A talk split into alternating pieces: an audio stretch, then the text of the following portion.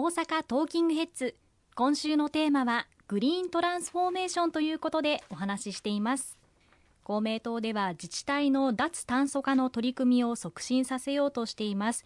カーボンニュートラルの実現に向けて脱炭素先行地域の選定を進めていると伺っていますがいかがでしょうか？はい。前半でもお話をさせていただいた通り、まあ、国としては2050年にカーボンニュートラル二酸化炭素の実際質量ゼロを目指すという目標を掲げているんですけれども地方によってはそれに先駆けて自治体としては2030年にカーボンニュートラルを実現させるという高い野心的な目標を掲げていらっしゃる自治体も多くございます。こうした自治体を国が力強く後押しをしていく。そしてそれに必要な予算財源また必要な技術的な支援もしていく。こうしたことを公明党が力強く後押しをさせていただいております。昨年の2022年度では全国26カ所48自治体がこの自治体の脱炭素化を進める先行地域脱炭素先行地域として発表されまして選ばれた地域には例えばあの環境省が200億円計上している交付金を優先的に配分をして太陽光や風力あるいは再エネ発電設備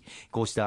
ものの整備をそれぞれの自治体で行っていただく取り組みを進めておりますまた今年も先日2023年度令和5年度として新たに16カ所が指定されまして観光地での太陽光発電あるいはバイオマス発電による再生可能エネルギーの供給などを後押しをするそれに必要な交付金というものを国がその自治体を支援して後押しをしていくという事業をあのさせていただいております。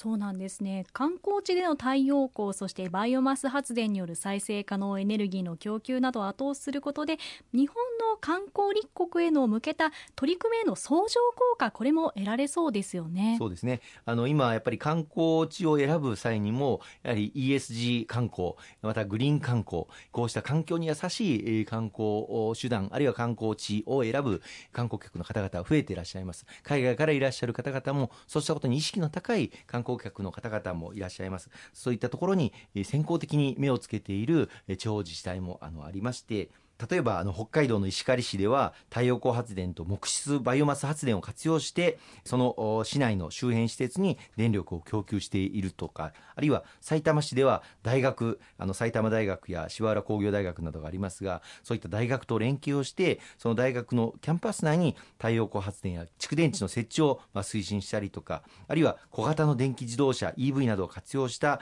シェア型の移動サービスこうした実現も図っております。各地域地域でその地域の実情に合わせた再エネ導入を目指しているとでこうしたところを国として力強く予算面でも後押しをする制度これを今後、まあ、5年かけて行っていく予定となっております。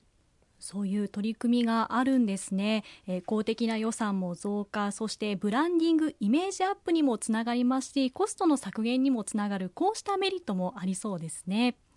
問題はそういったことを進めるための資金をどう調達するかだと思います。ここは大きな課題としてあるということでしょうか？おっしゃる通りですね。あの冒頭もう少し申し上げました通り今後10年間で150兆円の投資を進めていかなければいけないという大きな目標の中でそれぞれ分野ごとにどれぐらい必要かということの試算がなされています。例えば水素アンモニアでは今後10年間で約7兆円の投資が実現してい。かなければいけない。あるいは蓄電池産業でも同じように今後10年間で約7兆円の投資を実施していくことになっております。さらには鉄鋼業では今後10年間で3兆円、セメント産業では今後10年間で1兆円、化学産業でも今後10年間で約3兆円等々、まあ、分野ごと、産業業界ごとに、えー、どれぐらいの今後10年間でグリーントランスフォーメーション実現をしていくための投資が必要かということをそれぞれ業界ごとに試算をしております。で、これら合わせると大体、まあ、今後10年間で150兆円という先ほどから言っている、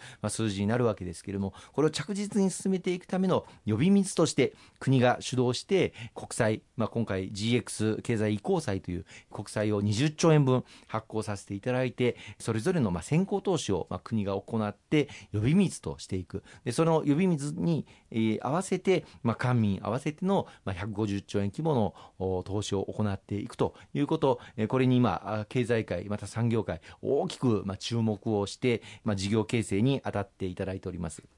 資金面で後押ししていこうということなんですね。また各地域の特性も活用できそうですよね。例えば温泉が有名な地であれば地熱だったり海岸であれば風力などさまざまな形も考えられそうですよね、はい、火山大国とも言われるような、まあ、日本列島において地熱の今後のポテンシャルというのは非常に大きなものがあると思います。また風力発電特に洋上風力発電の今後のポテンシャルというのは非常に大きなものがあります、まあ、日本はあその海洋国家ではありますけれども島から離れると非常に深海が続いているということからなかなかあの着床型のつまり海底まで、しっかり設置をするあの洋上風力というのはなかなか難しかったんですけれども今後は浮体式要するに水の上に浮かべたあの洋上風力発電浮体式の洋上風力発電というのを力強く進めていく上で今技術革新また海外ではこういったものも非常に多くありますのでこうしたことを導入を進めていこうと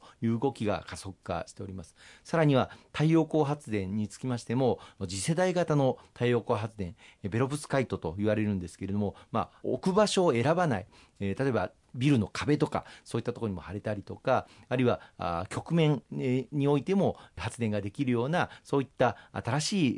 えー、次世代型の太陽光発電こうした技術も日本が優れた世界に先駆けた技術を持っておりますのでこうしたことをさらに、えー、進めていくことで世界のグリーントランスフォーメーションをリードをしていくそしてその技術を世界中に、えー、売り出して、えー、日本の産業競争力を高めていくこうした努力が必要なんだと思います。